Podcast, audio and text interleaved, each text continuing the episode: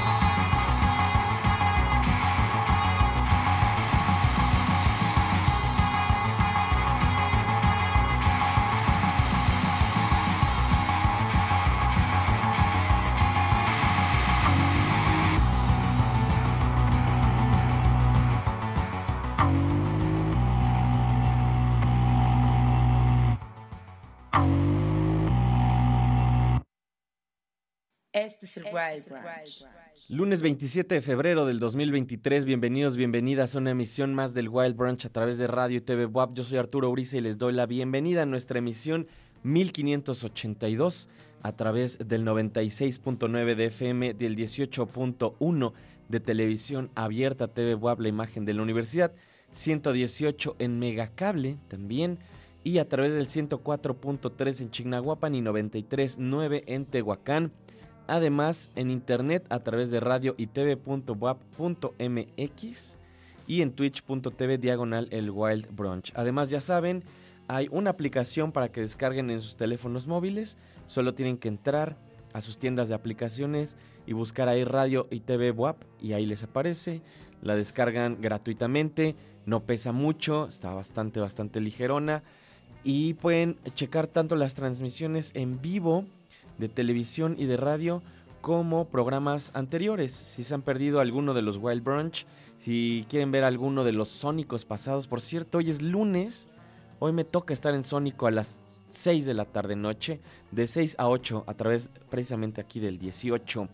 Y comenzamos con algo del Columpio Asesino. Seguimos un poquito en luto por la, por la desaparición de esta banda, que aunque no han oficialmente parado sus actividades, ya avisaron que ya es la última etapa. Están haciendo una gira alrededor de España, diferentes ciudades eh, y diferentes lugares de España, donde ya pues prácticamente cerrarán esta etapa como banda. Muchas gracias al equipo que hace posible este programa, Gustavo Osorio en los controles. Por acá anda también Andrés, está Azul también, muchas gracias. Recuerden arroba el Wild Brunch, échenos un mensaje, díganme qué les parece la selección del día de hoy, de qué, qué de lo que estamos poniendo es lo que se les va a quedar en su playlist, quieren mandar saludos, ya saben, estamos aquí para acompañarles con música hasta las 12 del día. Hoy es lunes también de recomendaciones. Vi un par de cosas entre el fin de semana que acaba de pasar y la semana anterior y quiero platicarles un poquito al respecto. De repente me escriben, generalmente amigos, gente conocida, para que les recomiende algo, ¿no? Así como, ¿qué has visto? Eh, ¿qué, ¿qué, has estado checando en los streamings o en el cine, lo que sea? Esta semana les voy a recomendar un par de cosas ya que tienen unos cuantos años, pero eso será un poquito más adelante. Antes vamos a escuchar un poco más de música. El miércoles pasado, el martes pasado, subimos nuestro reel con la recomendación de la semana, el disco de la semana que no se pueden perder. Cada semana tenemos un material, un álbum que según el Wild Brunch necesitan escuchar. El de la semana pasada todavía para hoy, digamos, es el Transmissions from Total Refreshment Center, esta colección de la nueva escena de jazz de Londres. Y les puse ya varios de los tracks conforme avanzó la semana. Hoy les voy a poner este último track.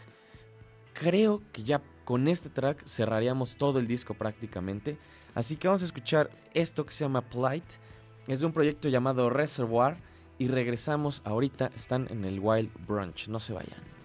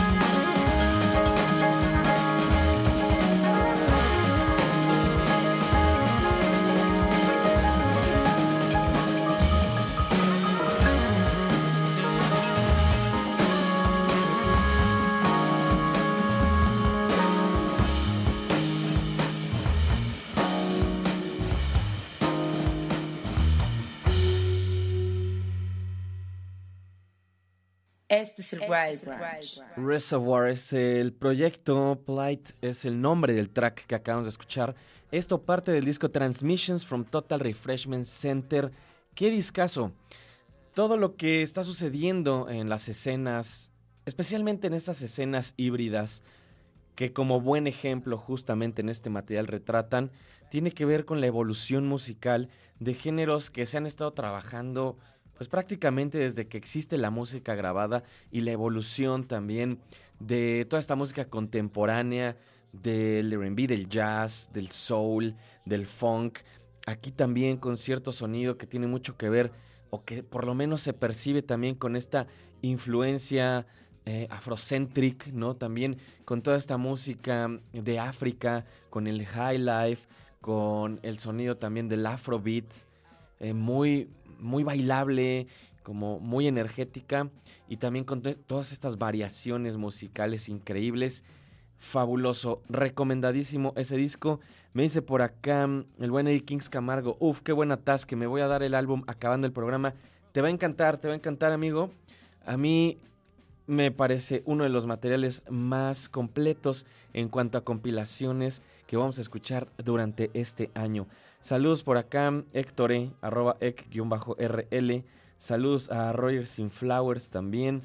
Eli RMZ en Twitter, Güero Madono, Ni Luna Peralta, Art Soy también. Un saludo. Les recuerdo, arroba el Wild Brunch. Échenos un mensaje. Primera recomendación del día de hoy. El fin de semana vi, no sé cuándo la subieron, está en subido recientemente, vi que pusieron en HBO Max esta película llamada The Wild Bunch o La Pandilla Salvaje en español. Es una película de 1969 dirigida por el señor Sam Peckinpah. Y antes de que lo pregunten, este programa está inspirado precisamente, el nombre está inspirado en dos cosas que tienen que ver con esta película. El nombre original de The Wild Bunch, obviamente por, este, por esta película, y también el cómo lo retomaron en sus inicios la gente de Massive Attack. Antes de que fueran Massive Attack se llamaban The Wild Bunch y eran un colectivo de música y cuando estábamos buscando, que le mando un saludo a Carlo, cuando estábamos buscando un nombre para este programa, nos pareció buena idea retomar esos, dos conceptos porque íbamos a tener también un poco este juego con el cine, hablar de películas, hablar de música, etcétera, etcétera. Y de ahí viene esto de El Wild Bunch. Es una, es una de mis películas favoritas de la historia. Y además de hacerles eh, eh, la recomendación de que la vean, porque la acaban de subir en una versión que es la versión del director, ¿no? Que es como la versión definitiva de esta película. Es una película un tanto extensa, dura aproximadamente dos horas y media y es un western. Es un western bastante completo si están en toda esta cuestión del revival del western, seguramente también esto les va a encantar, porque creo que es una película que ha tenido mucha influencia en el cine contemporáneo y en la forma en, la que también se, se, narra el cine contemporáneo. Es una película, como les decía, de 1969, un western dirigido por Sam Peckinpah sobre una pandilla de asaltantes a quienes está siguiendo un miembro que también eh, fue parte de, estas pandillas, pues de forajidos. Eh, se van, llegan, tiene una de las mejores secuencias iniciales de una película además, 20 minutos prácticamente de escenas de balazos, de muerte. en su momento, en 1969, esta era la película más violenta que se había estrenado en cines, en cines comerciales, ¿no? Y más allá de toda esta historia de encontrar a un viejo conocido y lo que significa también la amistad y la lealtad y todo esto y cómo van desarrollando esa relación entre estas personas, creo que también tiene algo que se mantiene muy, muy activo cuando vemos historias precisamente como ahora, justamente con, con DC, e, estas películas que están haciendo y que, y que dirigió hace no mucho James Gunn sobre malos o personajes siendo antihéroes y retomando como esa, ese conocimiento callejero para, para poder, eh, pues, regresar eh, de alguna forma a, a- la gloria, ¿no? Y les digo, esto está pasando con muchas películas, obviamente con Suicide Squad, ¿no? Que es lo que está diciendo de James Gunn, pero también muchos de los personajes que él desarrolla tienen que ver con eso, ¿no? Como estos antihéroes. Y me hace mucho pensar en algo también que leí hace no mucho, eh, que, que decía Quentin Tarantino, sobre que muchas de estas películas de Marvel son películas que se están ajustando a cómo funcionaba también el cine de los 70 a través de utilizar genéricamente un- una plataforma, en este caso el cine de superhéroes, para explorar diferentes subgéneros, ya sea el cine de terror, eh, eh, los westerns, etcétera, etcétera, ¿no? Algunas veces está más logrado, algunas veces no. Pero si les gusta todo este tipo de cine de revancha, obviamente el western, las películas de acción, tienen que ver The Wild Bunch. Y ya, si quieren clavarse un poquito más, les recomiendo que chequen la filmografía general de Sam Peckinpah, que siento que es uno de los directores injustamente infravalorados y que tiene películas fantásticas, tiene cosas increíbles como Perros de Paja o Straw Dogs de 1971, que también se la recomiendo muchísimo. Una película única. Dustin Hoffman y Susan George. Qué película. Es una película también fuerte. Y hace poco también pude ver una película que se llama La Huida. Que si no me equivoco, está también en HBO. Creo que está en HBO Max. Es una película del 72, es una película ya posterior a Straw Dogs y a The Wild Bunch. Y es una de las grandes actuaciones de Steve McQueen con Ali McGraw. Basada en un libro loquísimo también. Eh, si les gusta también como todo este cine de, de forajidos, pero más de parejas, eh, asaltantes. Y ver a Steve McQueen en uno de, los papeles más cool que he visto. Échenle un ojo a esa película de La, la Huida. Gran película. Y ya si quieren ver algo más loco y que tiene mucho que ver con México, chequen esta película de Quiero la cabeza de Alfredo García. 1974, filmada en México con algunos actores mexicanos. Y es una de las películas también más idiosincráticas y extrañas de Sam Peckinpah. Pero mientras, échenle un ojo a las recomendaciones de Wild Bunch. Primera recomendación del día para que vean algo en la televisión. Vamos a escuchar algo del nuevo disco de Orbital. Ya les había puesto algo la semana pasada. Esta es la colaboración con Anna B. Savage. Se llama Home y están en el Wild Brunch. No se vayan.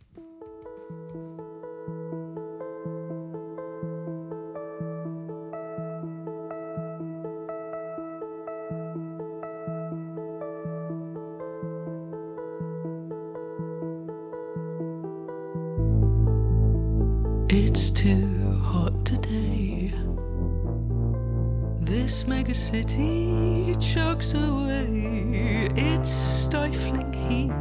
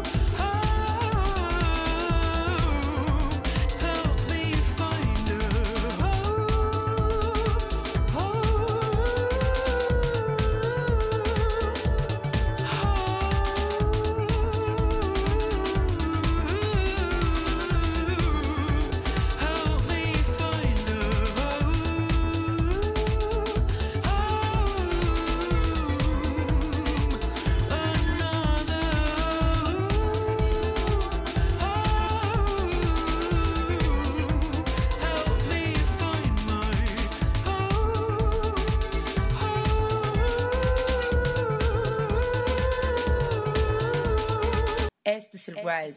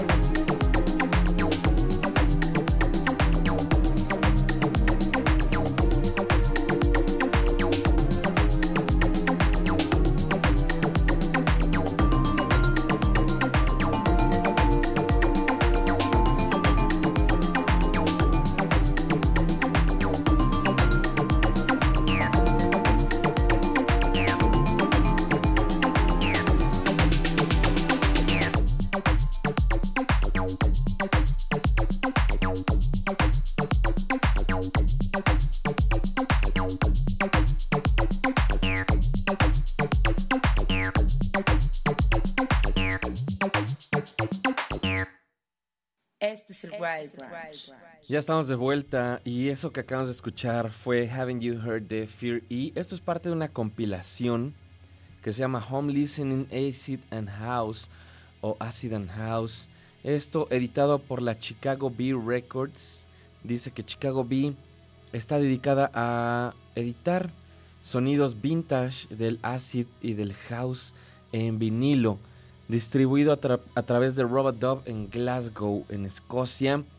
Y dice también por acá que la visión para esta compilación, para este álbum de compilación, era crear una colección de tracks que se complementaran unos con otros y que se adaptaran dentro de este home listening o de, escucha, de esta escucha en casa repetitiva. Siendo de alguna forma un experimento conceptual, todos los artistas, a todos los artistas se les pidió imaginar esta fusión del acid y del house con el Virtual Sex LP que fue lanzado en voz en 1993. El sonido del 303 era algo que se podía tener como bienvenida, pero no esencial en la énfasis de estas emociones y melodías llenas de alma. Y justamente el track que escuchamos, que es el C2, o sea, sería el lado 3 del el lado, el lado A del disco 2, algo así, si es el C. Eh, Fear E es Scott McKay, que dice que también es alguien bastante importante dentro de la escena ácida del Reino Unido, refiriéndose obviamente a la parte electrónica, ¿no? A- al, acid house y todo esto. Y que mm, vive en el norte de la frontera con Glasgow, que trabajó, que es la primera vez que trabaja con Chicago Bee y que es muy conocido por su trabajo con Dixon eh, Avenue Basement Jams. Así que creo que da una idea bastante clara y en general este disco va mucho por este sonido, eh, precisamente de los 90 del acid house, bailable, como también grubero, bastante, bastante suave. Les recomiendo ampliamente que le den una escuchada. Arroba el Wild Brunch, ya saben, échenos un mensaje. Saludos por acá a mi buen amigo Willy Holland. Échenle un ojo, es lunes. Al rato, en la noche, si no me equivoco, a las 8 de la noche, hay Hola, ¿qué onda? en su canal de Twitch. Así que chequen Willy Holland, hola, ¿qué onda? Saludos también por acá, Elba, la mujer blanca. Cosmo, ya andamos viendo ahí lo que me pusiste, Cosmo, muchas gracias. Ruby Flowers también un saludo. Y vamos a seguir con un poco más de música. Los Butthole Surfers, los he estado poniendo mucho. Eh, he estado, como ya había mencionado, haciendo cierta inspección en su discografía de forma cronológica. Eh, la semana pasada les puse algo del Piod. Eh, ahora vamos a escuchar algo de este disco de los 90. Previo a su gran breakout en el, en el mainstream, sacan este disco Independent Worm Saloon, ya firmados por una disquera grande. Y uno de los datos interesantes es que este material lo produjo el señor John Paul Jones de Led Zeppelin, lo cual es súper raro. Más bien fue como, hay que traer un, un músico reconocido para trabajar con esta banda que es sumamente extraña y que no sabemos bien qué hacer con ellos. Y dicen que, pues bastante buena onda John Paul Jones, que lo que hacían más bien era hacer lo suyo, grabar con él y tomar dos botellas de whisky diarias, y que era prácticamente lo que hacían en estas sesiones del Independent Worm Saloon. Vamos a escuchar esto que se llama Dust Devil y regresamos aquí al Wild Brunch. No se vayan.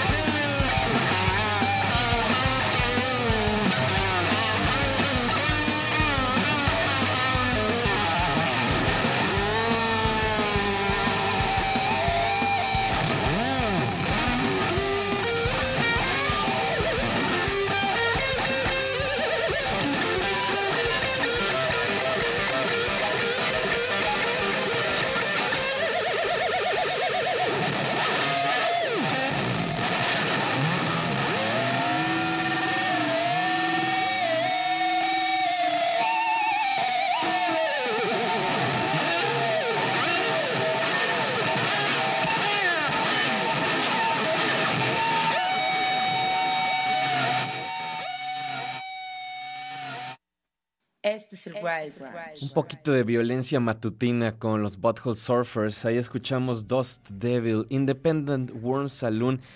Eh, pasa algo bien particular con los Butthole Surfers, que, que lo he estado viendo en estos meses que he estado, que he estado clavado en, en inspeccionar cada uno de los discos, como les decía, de forma cronológica, que es una de las cosas que más disfruto en la vida.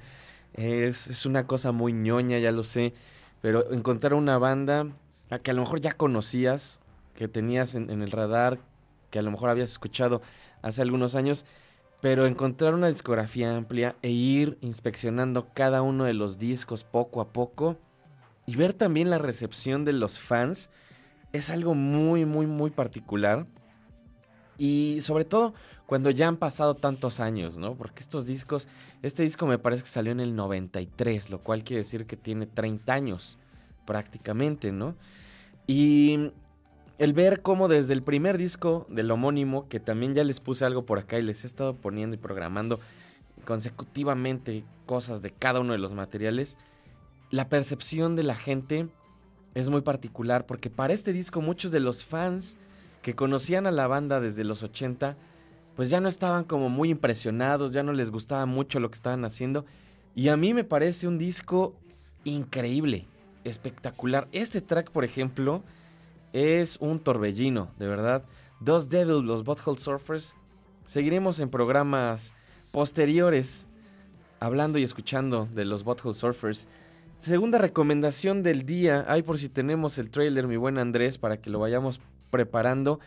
Ya les había, eh, eh, ya les había mm, eh, platicado y fue una de mis recomendaciones de lunes hace algunas semanas sobre este podcast que hacen Roger Avery y Quentin Tarantino llamado The Video Archives Podcast. Bueno, en uno de los episodios hablan de una película de la cual yo no tenía ni idea que se llama Demonoid. Esa es mi recomendación del día de hoy. Pero esta película entra totalmente en esas recomendaciones que hago específicamente para la gente que le gusta la serie B y el terror de este terror independiente. Eh, no esperen una película que les va a cambiar la vida, no es eh, este Stalker de Tarkovsky, no es nada así súper profundo, es una película hecha en México y en Estados Unidos, una producción mexicoamericana de 1981, dirigida por Alfredo Zacarías, llamada Demonoid, en español llamada Macabra, la mano del diablo, que se me hace un título mucho más apropiado que Demonoid y que entra dentro de este pequeño, pequeñísimo subgénero de las películas de manos asesinas. No quiero decirles mucho al respecto, más que pues lo que vean ahí en el trailer si están viendo a través del, del 18, están viendo la transmisión del 18. Eh, hay, hay una serie de películas justamente que tratan ese tema y que tiene que ver también pues como con un mito de, de muchos años y especialmente que tiene que ver con la gente que es zurda. Viene por ahí un poco el mito, la mano del diablo, ¿no? Los zurdos que tenían ese, pues esa mala concepción, ¿no? De que no era bueno escribir con la mano izquierda o usar la mano izquierda. Y aquí, aprovechando, obviamente no, no solamente eso, sino todo el mito de, de la posesión demoníaca a través del cuerpo de alguien, exploran una película loquísima, sumamente entretenida. Y una de las cosas que más me gustan de esta película es el cast, la actuación de Samantha Eggar, que si han checado eh, pues durante los 80 más o menos este cine independiente, cine terror, seguramente la llegaron a ver en algo, pero también una de las cosas que más me llama la atención y que es algo que discutieron también en su podcast Tarantino y Avery es eh, el director, Alfredo Zacarías.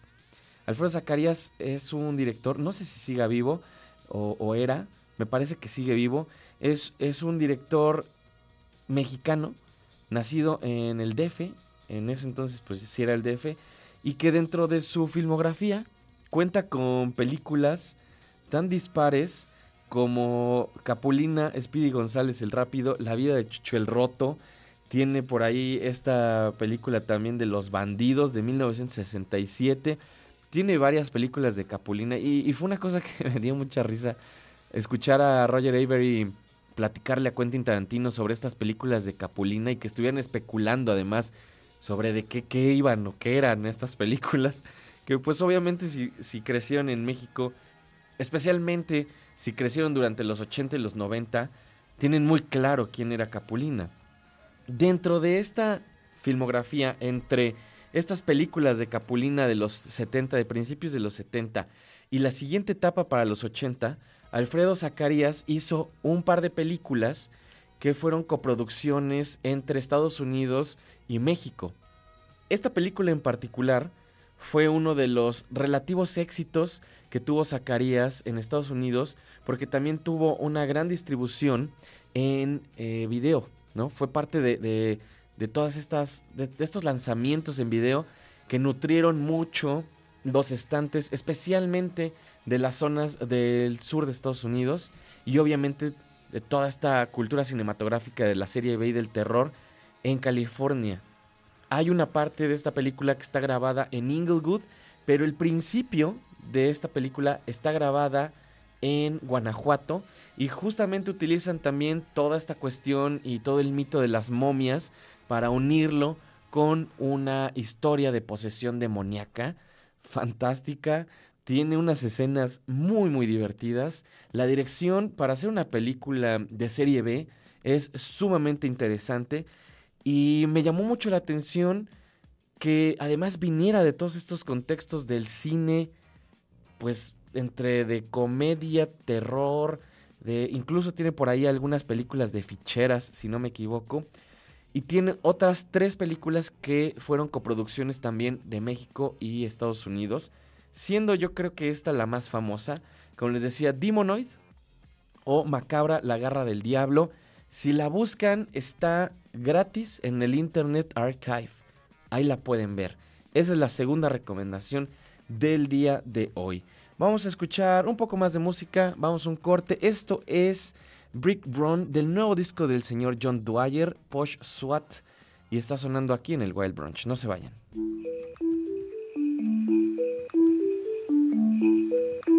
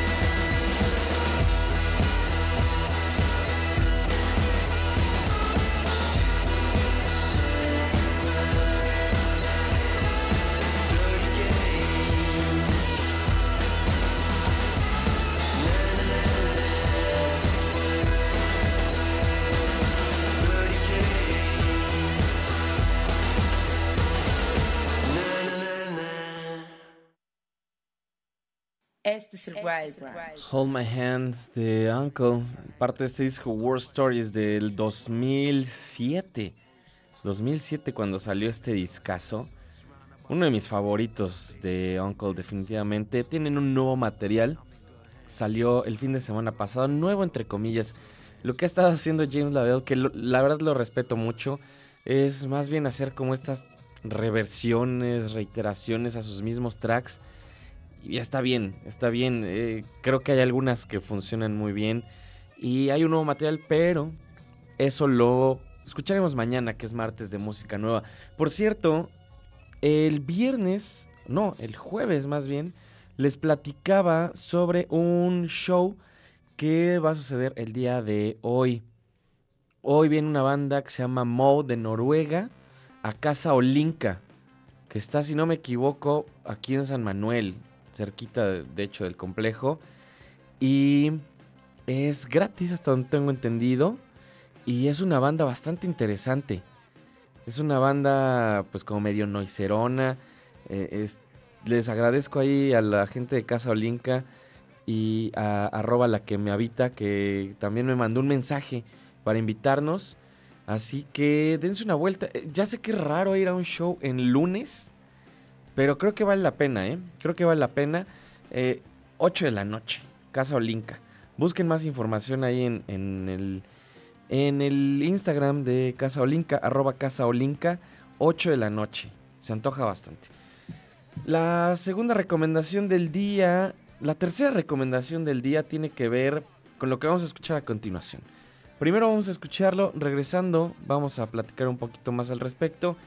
Massive Attack, esto es Polaroid Girl y está sonando aquí en el Wild Branch, no se vayan.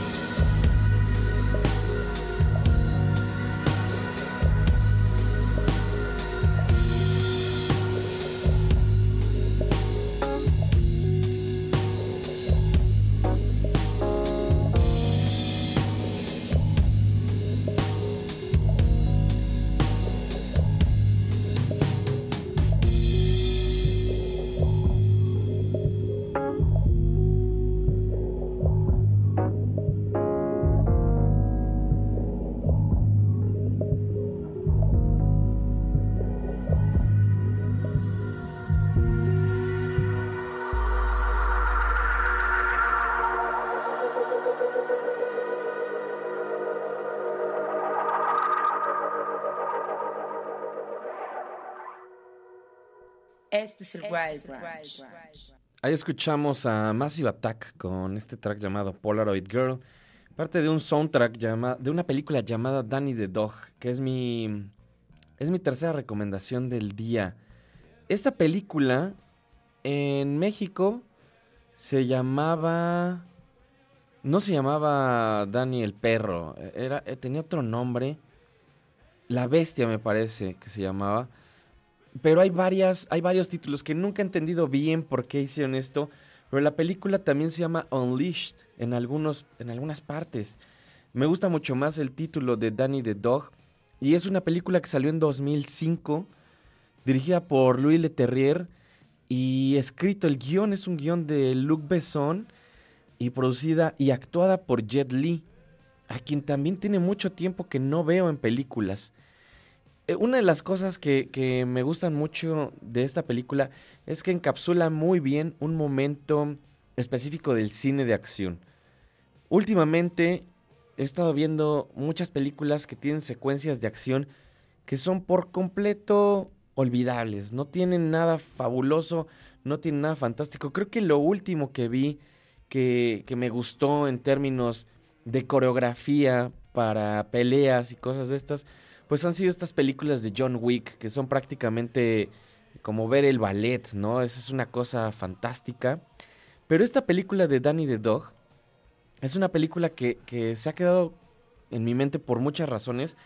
Un soundtrack espectacular hecho por Massive Attack y las secuencias de acción son brutales. Además, tiene grandes actuaciones de Morgan Freeman y Carrie Condon, que ahorita me parece que está nominada a los Oscar o a los BAFTA. Estaba nominada por la última película de Martin McDonagh, que por cierto, si no la han visto, se la recomiendo muchísimo, que se llama The Banshees of Inisherin.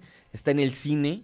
Aquí le pusieron algo así como Los Banshees de la isla, una cosa así, un título, pues una traducción muy extraña, pero la película se llama The Banshees of Inisherin con Colin Farrell.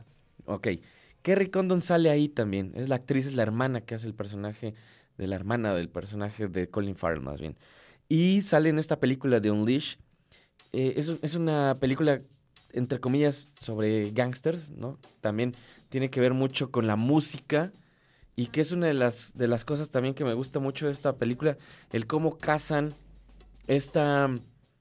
Pues esta especie de, de sentimiento de, la música, de la melancolía, del recuerdo, a través de una persona que, que es maltratada. La historia básicamente es este chico, que es Jet Li, a quien, es- a quien desde niño han entrenado para pelear y que pues tiene esta habilidad para las artes marciales extraordinaria y a quien mantienen como si fuera un perro, de ahí el título Danny the Dog. Y además Bob Hoskins haciendo un papelazo de villano que es justamente el que trae a Danny con una correa y cuando van, es como un usurero, cuando van a cobrar, le quita la correa y pues ataca a la gente, ¿no? Y entonces se ve a través de esta película la transformación de Danny y el recuerdo también de la música y etcétera, etcétera. Todo- no les voy a decir mucho, eh, eh, pues pa- para que también, si no la han visto, se sorprendan. A mí es una película que me encanta, es una de mis películas de, de confort. Cuando estoy ahí medio tristón o deprimido, o nomás quiero ver, hay, algo eh, pues como cálido, veo esta película de Danny the Dog y el soundtrack, como les decía, es espectacular. Este, este, esta película salió en 2005, no está en los servicios de streaming, no está en ningún servicio de streaming, pero pueden encontrar el Blu-ray o el DVD todavía a buenos precios. Hab- Había una edición que de hecho yo compré en, en un supermercado, ni siquiera la compré en una tienda de, de video o de música y me costó ce- 100 pesos o algo así.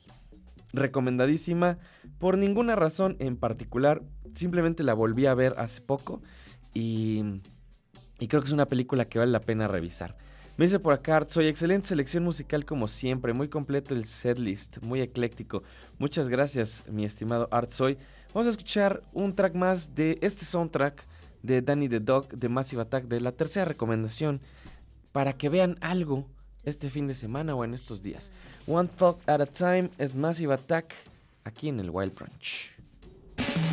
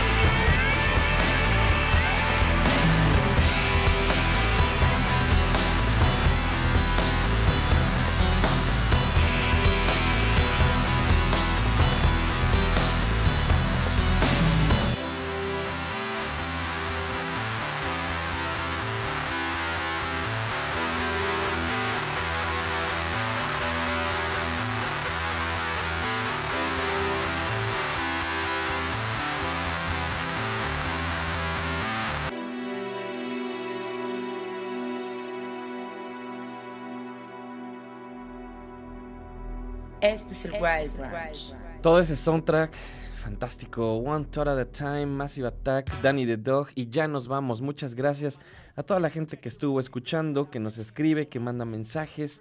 A la gente que no manda mensajes, pero que está también por acá. Muchas, muchas gracias. Me dice por acá Eric Kings Camargo.